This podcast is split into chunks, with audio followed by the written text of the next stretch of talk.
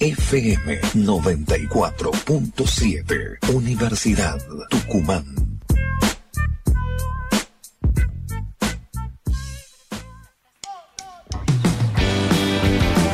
Agenda Central. El programa central de Espacio de Ideas para promover y revalorizar la información, el debate, la propuesta. Agenda Central, las otras voces, las necesarias para seguir construyendo otro mundo posible. Todos contra todos, puños, pies y codos. No hay ninguna duda que esto va a estallar. Rompen la piñata, víboras y ratas, hombres de corbata y ojos de chacal.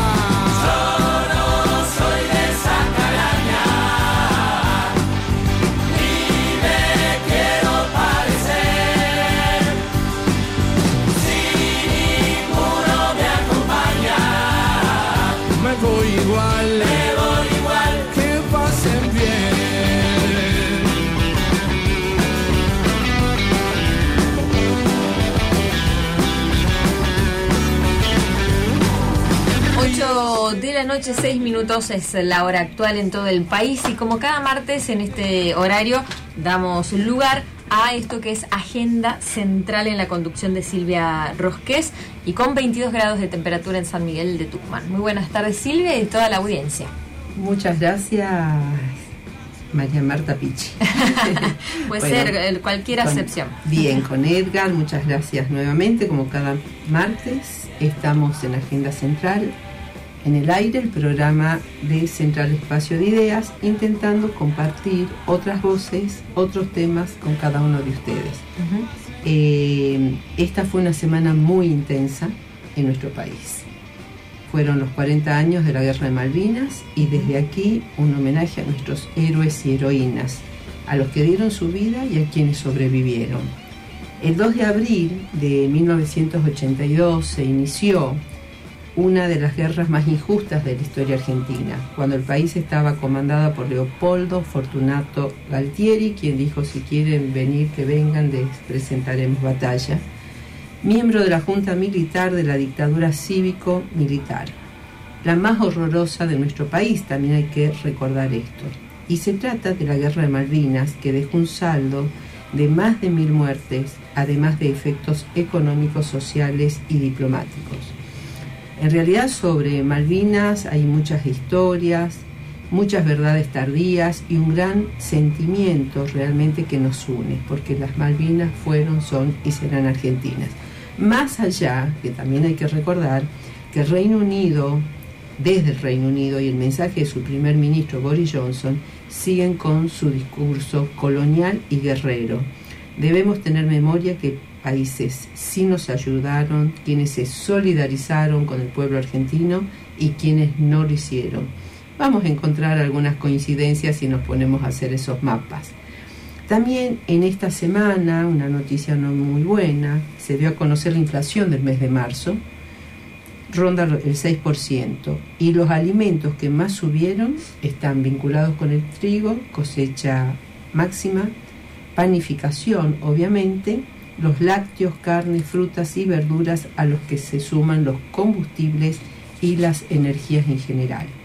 Ahora bien, es hora, pensamos desde Central Espacio de Ideas, de ponernos realmente el objetivo de que todos comamos todos los días, todos y todas, para lo cual hay que proponer otra matriz productiva vinculada justamente a la no dependencia de los grupos concentrados, especialmente del sector agroalimentario recuperar pymes del sector que durante el gobierno del presidente Macri se cerraron, se aumentó inclusive la importación en desmedro de la producción nacional y hay que avanzar, reiteramos, sobre la empresa federal de alimentos, entre otras medidas posibles. Y no podemos dejar de mencionar la propuesta de los y las senadoras del bloque del Frente de Todos para la declaración de los fondos, eh, o sea, la declaración que firmaron y entran como proyecto de ley para atraer los fondos fugados del país y que paguen sus impuestos. Y reiteramos que debemos mirar al río Paraná. No debemos dejar de mirar el contrabando porque hay una gran cantidad de materia prima que se contrabandea y que nuestros organismos de control y desde las normativas legislativas y políticas se deben dar respuesta. Y para ir finalizando esta apretadísima síntesis de lo que pasó esta semana, hubo una gran sorpresa que no nos permite salir del asombro y reafirmar la impunidad con la que se movieron e intentan seguir haciéndolo, que es la presencia del prófugo Pepín Rodríguez Simón, principal asesor del presidente Macri, de presentarse en la Asamblea del Parla Sur. En fin, sucedieron muchas cosas, nos preocupa, nos sigue preocupando la guerra Ucrania, rusa, Biden, Boris Johnson, lo que está sucediendo en Perú con el nuevo gobierno de Castillo y al presidente Boric de Chile le damos la bienvenida. Las internas, tanto del Frente de Todos como también en el radicalismo y en el PRO, están a la orden del día, más allá que los medios hegemónicos solo hablan de una de ellas. Y no puedo dejar de mencionar diputados radicales que hicieron, uno principalmente, una presentación de dolarizar la economía, nos parece que es una falta total de respeto a la soberanía y mucho más en estos meses donde estamos eh, viendo el tema de Malvinas, el tema de la dictadura cívico-militar, que es directamente perder la soberanía.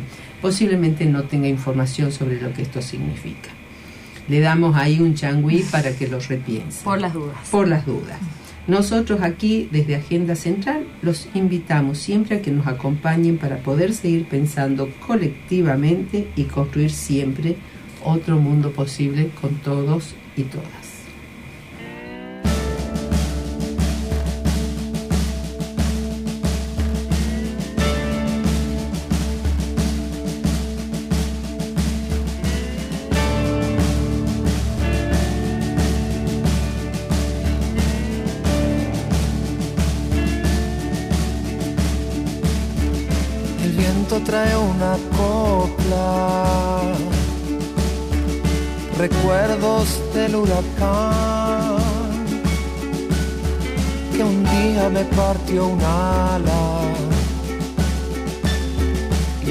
Caer, hasta que me arrastré, nuestra bandera flameaba.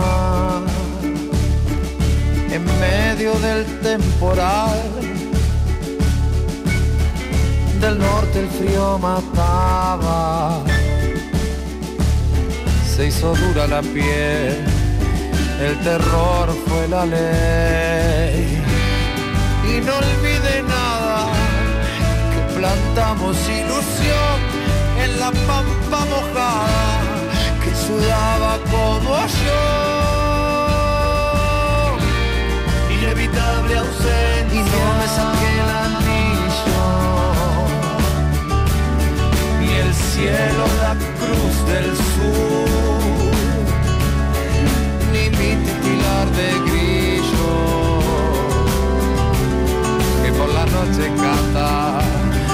porque extraña su amor, y sigo lavando copas de gente mejor que yo.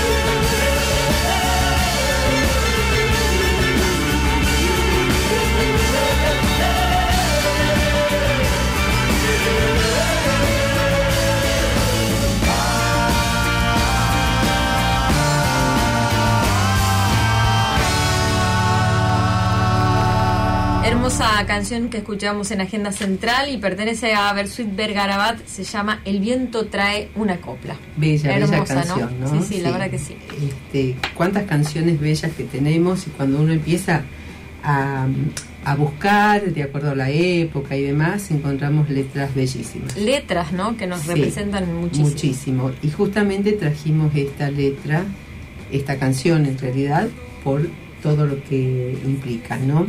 Bueno, ¿quién va a estar hoy como invitado nuestro? Va a estar eh, un colega que se llama Daniel Yepes, es docente universitario y tiene mucha experiencia en, todo lo que es docencia, tanto en la Universidad Nacional de Tucumán, en la Facultad de Filosofía y Letras, como en, en los institutos eh, superiores de formación y también en escuelas secundarias. Pero ¿qué queremos hablar con, con Daniel? Queremos hablar sobre Malvinas. ¿Qué de Malvinas? Nuestra historia y presente desde otra mirada, desde la educación. ¿Qué significó Malvinas vivir ese momento de la guerra este, en, en nuestras escuelas? ¿Cómo enseñarlas? ¿Qué es lo que pasó en esos momentos? Eh, temas de los cuales posiblemente quienes estemos en educación estemos permanentemente en contacto con estos temas o no, pero nos parecían muy importantes. ¿Y por qué lo planteamos nosotros desde este programa? Porque hay muchas historias que fueron contadas, pero también hay muchas otras historias no contadas. ¿Por qué? Porque estábamos también en plena dictadura cívico-militar.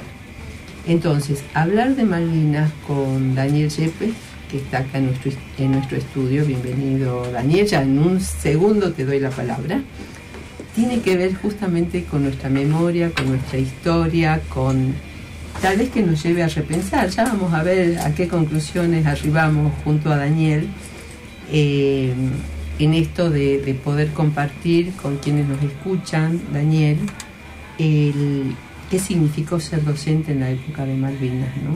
Y Mm. cómo y qué pasó ahí. Y te hago una consulta. ¿Dónde estabas vos cuando comienza la guerra? Acá, acá en Tucumán. En Tucumán. ¿Y estabas este, en alguna escuela? Estaba en la, ¿Estabas dando facultad de, clases? en la Facultad de Filosofía y Letras y estaba en la escuela normal.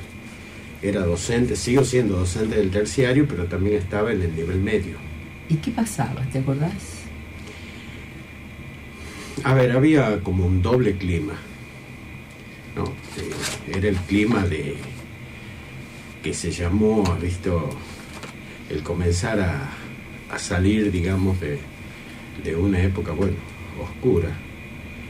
De, me acuerdo claro, en la misma facultad estábamos refundando el centro de estudiantes, recreando, y me acuerdo que el primer volante lo firmamos con seudónimo, porque no, no queríamos poner nuestros nombres. Estábamos, hay que recordar que estábamos en, seguimos Plena- en plena dictadura. totalmente a eso- a eso me refiero. Claro. Pero había un, descongela- un descongelamiento, ¿no? Había Así todo es. un proceso ya, además. La dictadura para mí eh, estaba muerta después de lo que pasó en el año en que se convocó a la Comisión Internacional de Derechos, Derechos humanos. y del mismo la misma huelga dos días antes de la del desembarco de Malvinas, la huelga tre- móvil, el 30 de abril, ¿no? eh, claro, fue el No, 30, el 30 de marzo, el de marzo, paro de la sí. CGT convocado por Ubaldini. Sí, Ya un poco le había dado políticamente el certificado de defunción, no, quiero, no quiere decir que eh, todavía estén funcionando la- los sistemas represivos de la dictadura. ¿no? Así que bueno, había que seguir teniendo como cuidado, pero había ese doble clima. Y lo que yo al menos he vivido era una sorpresa, una cosa inesperada. A ver, no sé si... El tema Malvinas creo que tiene como dos aspectos a tener en cuenta, ¿no? Eh, no solo creo que, que hay que mirarlo desde el lugar de la, de la guerra o desde la cuestión de lo que se llama el conflicto bélico. Todos sabemos que la guerra no es nada más que la extensión de la política por otros medios. Así es. Así hay una frase famosa. es. Y había otra frase de Clemenceau, que era, acordate, el primer ministro francés, que decía Sí. que la guerra es una cosa muy seria para dejarla en manos de, de los generales. Así es. Entonces, el tema Malvinas para mí es un tema, el, el 82 no es nada más que un mojón de una larga historia. De una larga historia de un imperio filibustero, ¿no? Una larga historia, además que como te decía, tiene dos raíces, lo político, lo territorial, lo bélico, pero a mí lo que me interesa de este aspecto es la cuestión cultural. Sí. ¿no? Es la negación histórica, es la deformación histórica y el manifiesto ocultamiento. Porque para eso tenemos que ir al presente. Pues fíjate hoy, ¿qué es Malvinas hoy? ¿No? 40 años después. Es, ¿no es cierto?, la avanzada del imperio, que tiene un enclave militar en Malvinas y tiene una avanzada civil en el continente que es Lewis. Ellos nunca han renunciado a, su, a la posibilidad de, de apropiarse de la Patagonia como lo pensaron siempre como cuestión estratégica. Incluso, perdón Daniel, el, el discurso del mensaje que dio el primer ministro del Reino Unido Claro. es tremendo. Boris, Boris Johnson Es tremendo. ratifica toda la Totalmente, condición de un sí. imperio que estuvo acostumbrado al latrocinio de los pueblos débiles en función de su riqueza. ¿no? Sí, eh, yo quiero volver un poquito, eh, vamos a hacer un poco To- esto de ida y vuelta, ida encanta, vuelta. me encanta. Este, con Daniel eh, estuvimos juntos, nos tocó hacer nuestra carrera universitaria en plena dictadura cívico-militar. Así es. Eh, O sea que somos jóvenes. somos muy jóvenes, pero vos sabés que la juventud es una cuestión de Sí. actitud, así Ah, que sí. nosotros somos pichones todavía. Totalmente. Pero el tema eh, es que en las escuelas, en plena dictadura, también había un manual, ¿te acordás del Ministerio Sí, de Educación sí, de la Nación sí. sobre qué temas se pueden tocar, qué temas no se pueden tocar? Y arremeten con Malvinas y de pronto aparece esta euforia popular, o sea, tenían que hacer algo. Y fue directamente, fuimos a Malvinas. Entonces, la dictadura que se estaba resquebrajando de alguna manera, más allá que la cola y todos los efectos colaterales, creo que todavía tenemos Todavía están de ellos, presentes, totalmente. eh, apareció este, a ver, este pseudo patriotismo de defensa de nuestro territorio, donde fueron tantos jóvenes que jamás imaginaban que iban a estar en una guerra, chicos que estaban terminando el secundario, o sea que recién terminaban, y en las escuelas tenían que poner un espíritu que realmente no existía. Entonces, las maestras principalmente, y los profesores, digo las maestras, por los himnos, por todo lo que había que enseñar, incluso se, se cantaba la marchita y en muchas escuelas era marcar el paso, o sea, una marcha militar. Pero y la por el- misma marcha de Malvinas, cuya letra hay, que no- pensar, hay que sí, pensarla, ¿no? repensarla seriamente y modificarla. Así es, yo creo que sí, más allá de que es mucho anterior, la, la Sí, sí, Marcha sí, Malvinas, su letra es mucho anterior a cuando se, sucedió esto, ¿no? Pero digo, teníamos esta dimensión histórica que vos estabas planteando. Por un lado, teníamos la, la dictadura y por el otro lado, la guerra, y no se terminaba uno de, o sea, era parte de, de la misma historia, digo. Y no nos podíamos despejar De más una, allá de la una euforia. dialéctica media perversa. Muy perverso, muy Sí, sí. perverso como fue el Mundial del 78, Totalmente. como, como fue todo esto, ¿no? Entonces, este, y esto no implica que nosotros no reivindiquemos a quienes No, no, no, no. estuvieron este, y todo lo que dejó Malvinas. Ahora, en las escuelas había maestras que también tenían lo que uno a veces dice el currículum oculto, ¿no? Sí. O sea, tenían que decir una cosa, pero aparecían otras. Y el inicio tal vez de las fake news, de las noticias falsas, fueron también en esa época. Íbamos ganando y, eh, y en realidad era una así. mentira. ¿Qué habrán sentido los jóvenes de nuestras escuelas en ese momento, Daniel? Yo creo que tienen el mismo problema que han, ha pasado, han pasado 40 años, creo que tienen el mismo problema que tienen hoy. Y el problema, y creo que ya lo hemos debatido, yo incluso, no sé si vos conocés, escribí un artículo hace poco Sí. que se llama ¿no? y la educación lejos, bueno, eh, que es la despolitización. Más crudo en ese momento y ahora con la sobreinformación y la parafernalia mediática, eh, un profundo nivel de despolitización. Creo que además el tema Malvinas se transforma en un tema tabú, no se toca. Se ha desmalvinizado, digamos, la conciencia en el buen sentido del cuerpo social de nosotros. Porque, vuelvo a repetir, eh, eh, esto forma parte de un proceso de alienación cultural en donde está presente o donde están ausentes, mejor dicho, los grandes problemas que aquejan al país y que son los problemas que tienen que ser los fundamentos del currículum formal, tienen que ser los fundamentos de la enseñanza. ¿no? Así como el tema, por ejemplo, de la cuestión de los derechos humanos, el terrorismo de Estado, todo eso, se olvidó mucho tiempo a tal punto que aún hoy hay impunidad, hay impunidades todavía, ¿no es cierto?, dando vuelta del mismo modo, el tema Malvinas se transformó en una especie de tema tabú y se lo ocultó, pero además porque hay también un gran proceso de colonización cultural en todos nosotros a partir de tener una mirada fundamentalmente eurocéntrica en los saberes, no ser generadores de saberes nosotros, sino fundamentalmente repetidores de saberes, y a veces repetidores acríticos, que es el mismo problema. Y seguimos con lo mismo y seguimos exactamente igual. Pero es que por eso traía Lewis. Yo esta mañana, ayer le hice una encuesta a mis alumnos del terciario, que son para, para ser futuros maestros. Le hice una encuesta. ¿Qué, saben de Lewis? ¿Qué saben del lago escondido? ¿Qué saben del problema hoy de la Patagonia? No tienen idea. ¿Y qué hacemos ahí? Ahora, el champú tío Nico, ese para que no se le caiga el pelo, discúlpame la. ¿No es cierto? El, el, chivo, como se decía antes, este, saben mucho. Yo le dije, bueno, el hedonismo está en la esencia de lo que es el pensamiento neo-neo, ¿no? Todo es forma y nada de contenido. Entonces...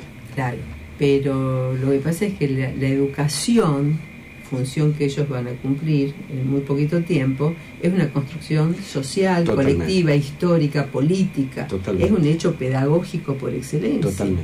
Entonces, si no vamos a trabajar desde nuestra propia historia, realmente este es difícil. Va a ser va a ser duro, está siendo duro, pero tenemos que ir avanzando en estos temas, ¿no? Vamos a un, a un Sí, vamos a una breve pausa, una tanda en Radio Universidad y ya en minutos nada más seguimos con más de Agenda Central. Gracias. Agenda Central para promover y revalorizar la información, el debate y la propuesta. Agenda Central, el programa de Central Espacio de Ideas, martes a las 20 horas por Radio Universidad.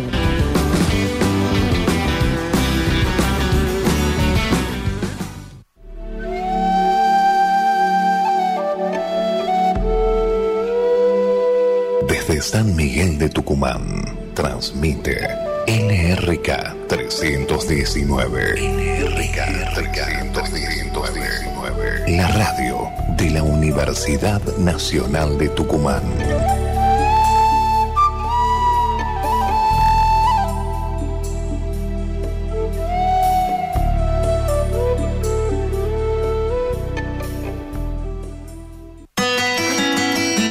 de abril, Día de la Radio Universitaria Latinoamericana con el impulso de las radios universitarias argentinas, Aruna, la proclama del Consejo de Rectores SIN y el reconocimiento de la red de radios universitarias de Latinoamérica y el Caribe nace el 5 de abril, Día de la Radio Universitaria Latinoamericana.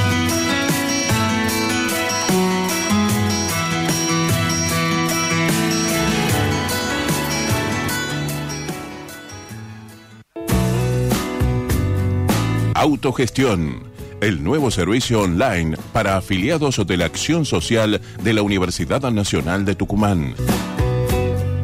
Ahora podés obtener tu orden de consulta médica y odontológica, recetario y tu bono del laboratorio propio a través de Internet desde cualquier PC o celular.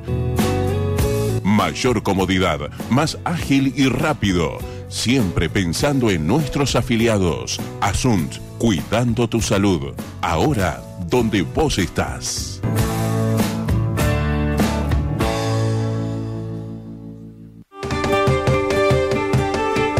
Hacerse cargo y honrar la vida. Los riesgos en el tránsito, la contaminación ambiental y la salud, geopolítica y diversos temas de actualidad. Hacerse cargo y honrar la vida. Los sábados de 16 a 18 en Universidad 94.7.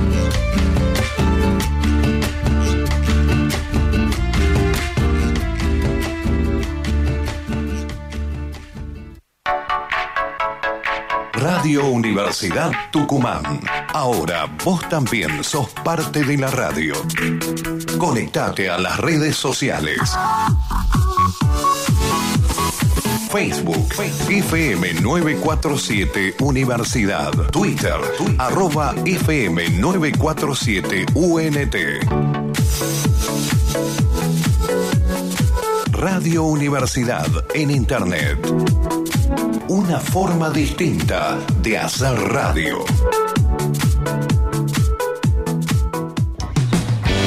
Agenda Central. Para promover y revalorizar la información, el debate y la propuesta. Agenda Central, el programa de Central Espacio de Ideas. Martes a las 20 horas por Radio Universidad.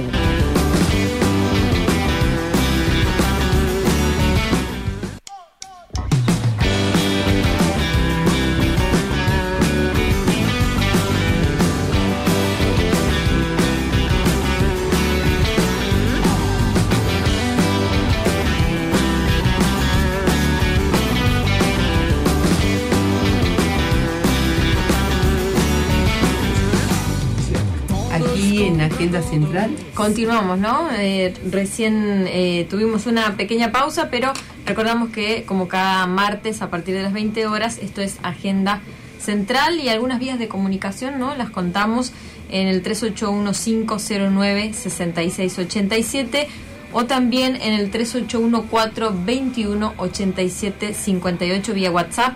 También estamos en redes sociales.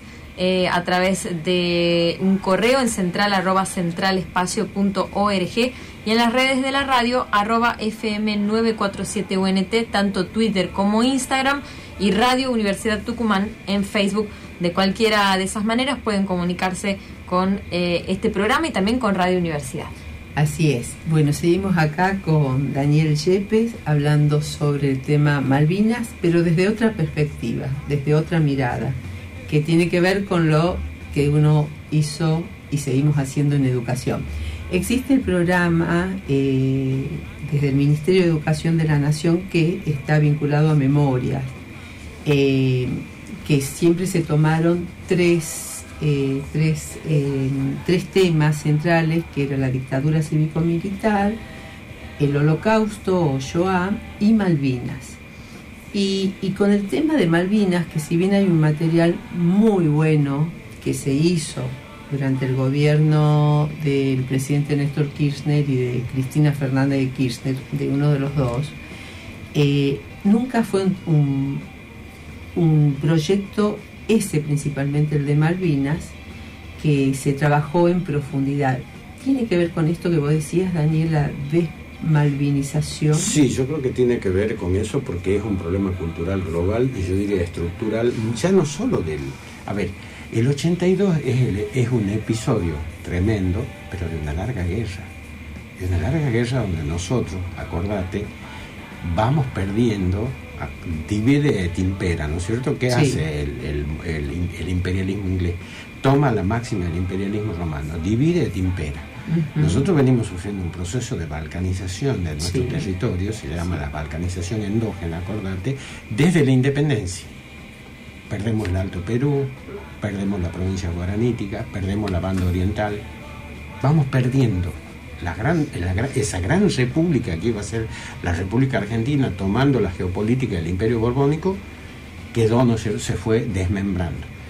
¿Cuál era el proyecto en el 80? Desmembrar la Patagonia. Acuérdate que el Perito Moreno hace votar Sí. a las comunidades que habitaban la zona, digamos, del pedemontaña del cordón sur andino, ¿no es cierto? A ver si querían par- par- eh, ser de Chile o querían ser argentinos. Y la mayoría vota por ser argentino. Acuérdate, ahí se Sí. establece una primera divisoria ¿no es cierto?, que establece una especie de, de límite a, toda, a, todo el interés de, a todo el interés de la llamada oligarquía vasca chilena, que apretada en un cinturón de 400 kilómetros de superficie aspiraba, y ahí participaron incluso eh, grupos, ¿no llamados preexistentes.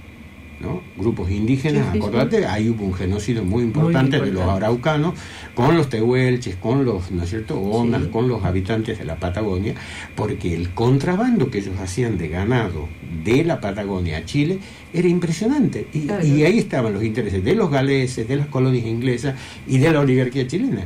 ¿Y ellos qué querían? Que el, que el país termine en Bahía Blanca. Claro.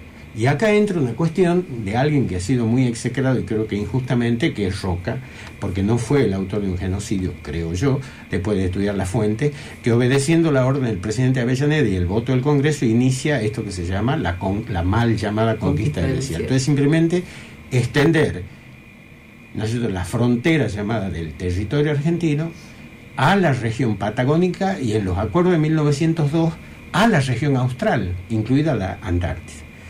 Con eso nosotros qué hacemos? Paramos un proceso de balcanización donde si seguía así, el país va a terminar en Bahía Blanca. Qué bárbaro. Qué bárbaro. Entonces, termino la idea. Entonces, ¿quién, digamos, quién, como, como se decimos, quién se queda con sangre en el ojo de esto? El Imperio Británico. ¿Por qué el Imperio Británico no se va de Malvinas? Porque la llave del cono sur, es la llave del futuro, es la llave de una situación estratégica en el mundo, el continente antártico. Vos has visto el Ártico, un pedazo de hielo, abajo no hay nada. Pero el continente antártico en el subsuelo tiene petróleo, tiene todo lo que vos te podás imaginar. No lo mismo las famosas, los archipiélagos del sur, son estratégicos. Entonces ellos no se van por una cuestión colonial de, que ya está en sus arterias, de decir, no vamos a renunciar a esto y el imperio no se duerme. Por eso te digo, Malvinas para mí, desde una perspectiva histórica, no es nada más que un episodio terrible, cruel, además, como vos dijiste, atravesado por el terrorismo de Estado, aunque generó una dialéctica interesante, ¿no? Y es que, a pesar de que había una oficialidad que estaba con las manos teñidas de sangre, los soldados que pelearon, los suboficiales, los zumbos, como se llama, demostraron un valor increíble. Y hubo también algunas excepciones, pero yo tengo testimonios de amigos, tengo testimonios que he recogido de cómo, y llegás a esta conclusión, un ejército con un pensamiento que no es un pensamiento emancipador, sino opresor de su propio pueblo, difícilmente le puede ganar un imperio.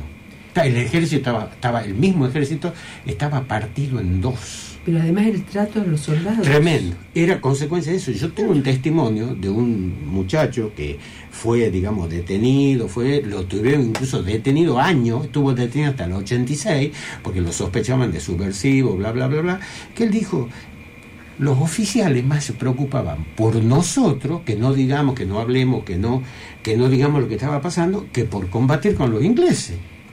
Sí, yo creo que la otra historia hay que tenerla fresca, esto que vos estás planteándonos, ¿no? O sea, ¿qué nos decían a nosotros? ¿Qué es lo que pasaba realmente? Realmente.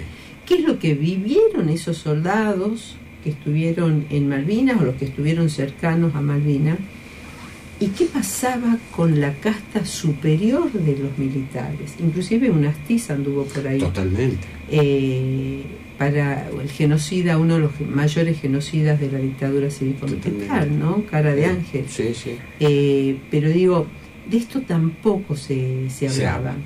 y no se habla aún hoy. Y tenemos historias eh, muy tristes, realmente muy tristes. Te lo voy a compartir por el teléfono, la historia que tengo esta del muchacho este que padeció lo, la cárcel después de Malvinas, siendo conscripto y siendo sospechado de ser un tipo vinculado a la subversión y todo eso. Claro, porque no debemos olvidarnos que el tema mayor de la dictadura estaba vinculado a lo que ellos venían a, salvar en un nuevo proceso de reorganización nacional.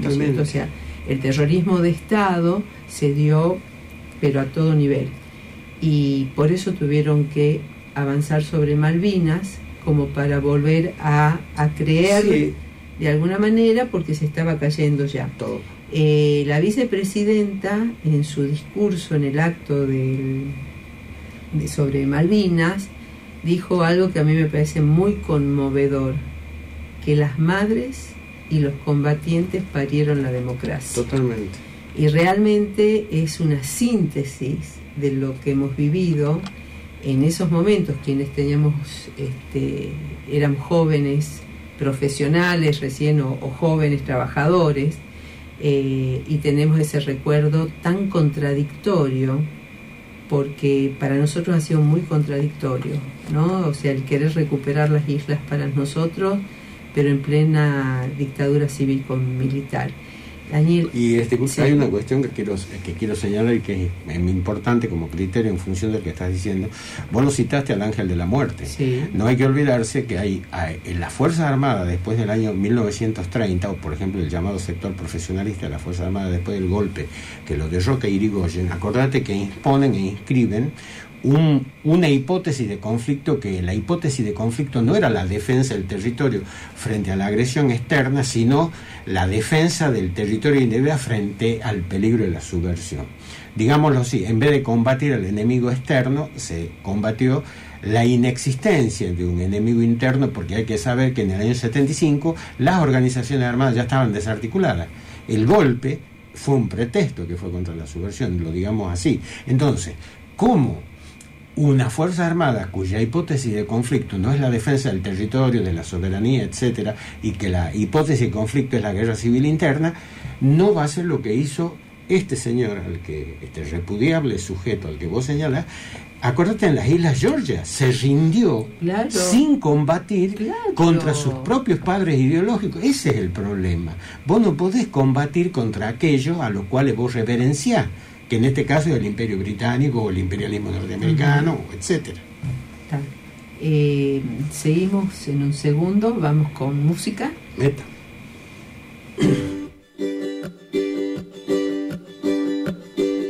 Cuando el amanecer dejó de amenazar, nació la mañana.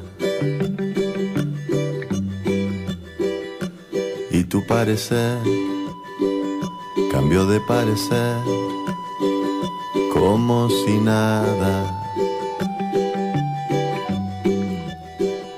Y una estrella fugaz que el cielo atravesó sin un testigo. Pasando ese umbral que no se animó a cruzar.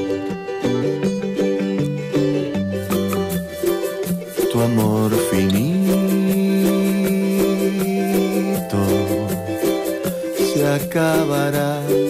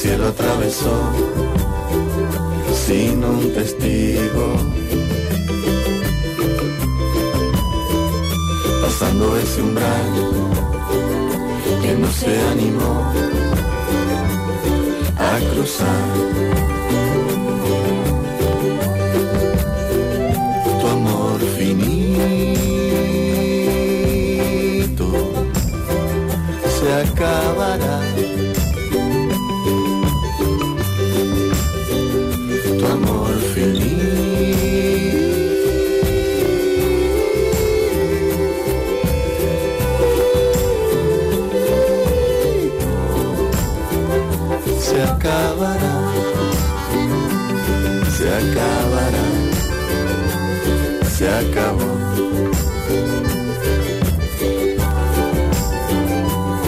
Se acabó.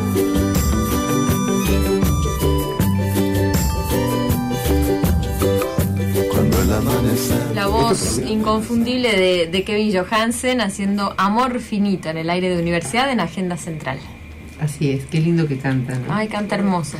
Y sus espectáculos en vivo son preciosos. No tuve la oportunidad en la próxima. Me Sin prendo. falta, sin sin falta. falta. así es. Vino acá al San Martín, ¿no? Sí, sí, sí. Muy linda lo que, lo que hizo. Qué Sí, bueno, qué hermoso. Me gusta sobre todo el, el timbre de voz que Sí. tiene como tenor. Sí, Como un tenor. Sí, sí, sí, muy interesante.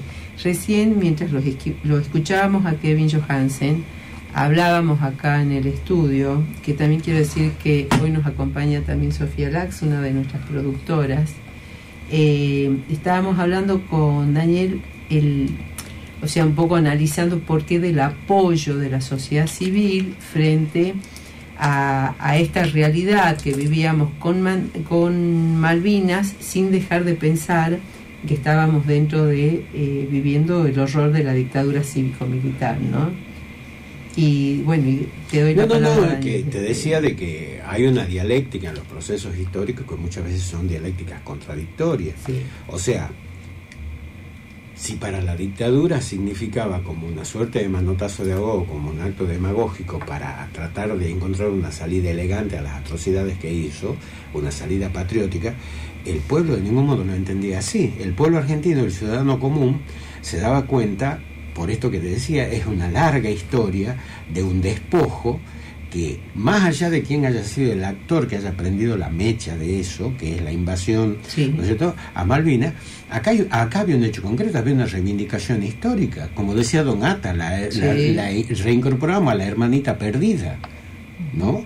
Al, a, digamos, a la heredad histórica nuestra y además nos negábamos a perder un territorio más. Yo creo que eso en el ADN de mucha gente estaba presente y fue genuino.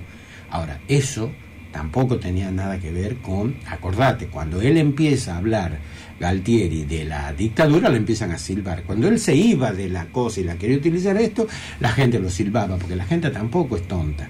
Y yo me acuerdo que hay un escritor que creo, no, no sé si era ya era Giardinelli, algunos de esos, que él dijo, dijo una frase que a mí me pareció significativa. Dice, cuando los cañones dejan de apuntar a la gente y apuntan al verdadero enemigo, logran el favor popular, logran Claro, que la gente se sume a eso. claro. ¿no? Que es, que es interesante lo simbólico. Sí, sí, sí, Cuando la metralla deja de matar a los propios y mata al invasor extranjero, no importa quién apriete el gatillo, la gente se solidariza.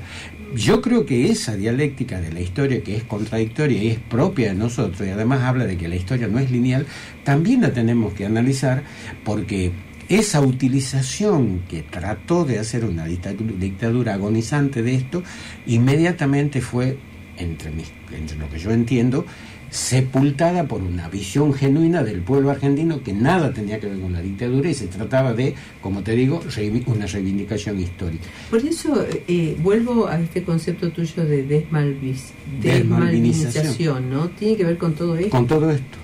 que tiene que ver con haber perdido, con además las cosas que hasta el día de hoy siguen apareciendo de Malvinas, Sí, ¿no? sí, o sea, los, los relatos eh, de la gente que ha vivido el frío, que ha vivido la tortura, que ha vivido la detención hasta mucho tiempo después. Pero además, Silvia, el, el- las donaciones. pero además el ocultamiento de la solidaridad latinoamericana, Sí. de los peruanos que mandaron sus mix, ¿no Sí. cierto? no sé cuántos colombianos estaban enrolados y listos, paraguayos que estaban, creo que había 30.000 paraguayos enrolados y listos. Claro, ¿qué es lo que ve la dictadura? Que ha prendido una mecha, se le explotó el barril y se le derramó todo, se le escapó de las manos.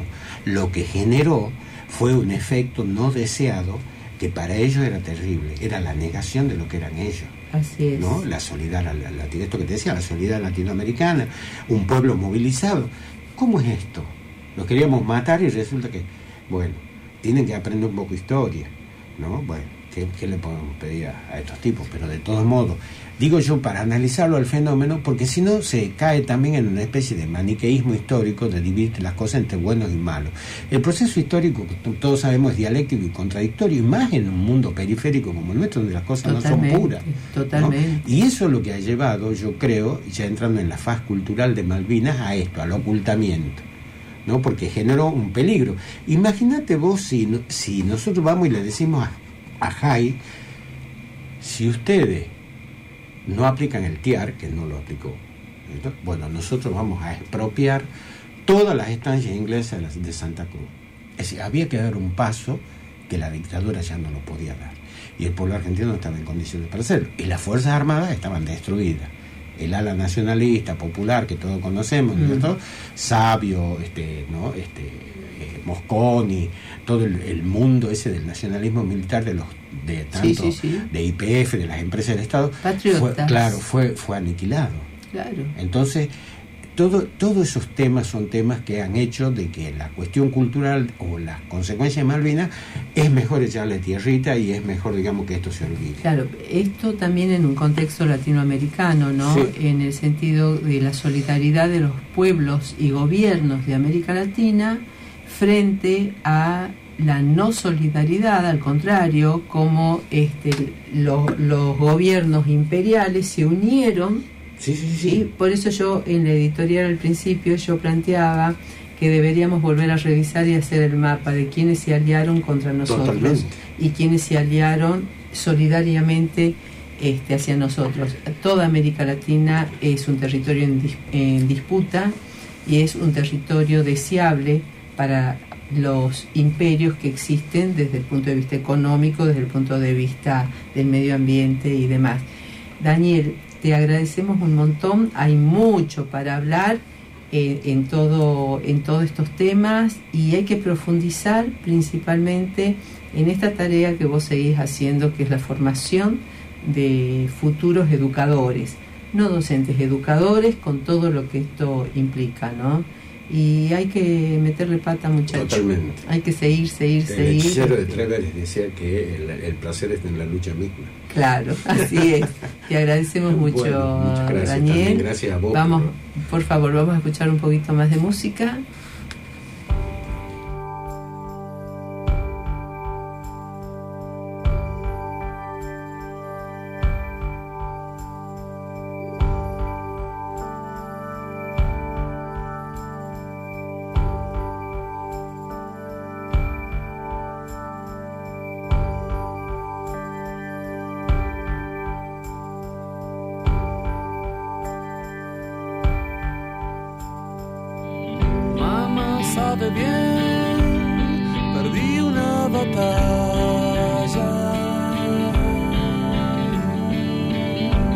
Quiero regresar solo a besarla.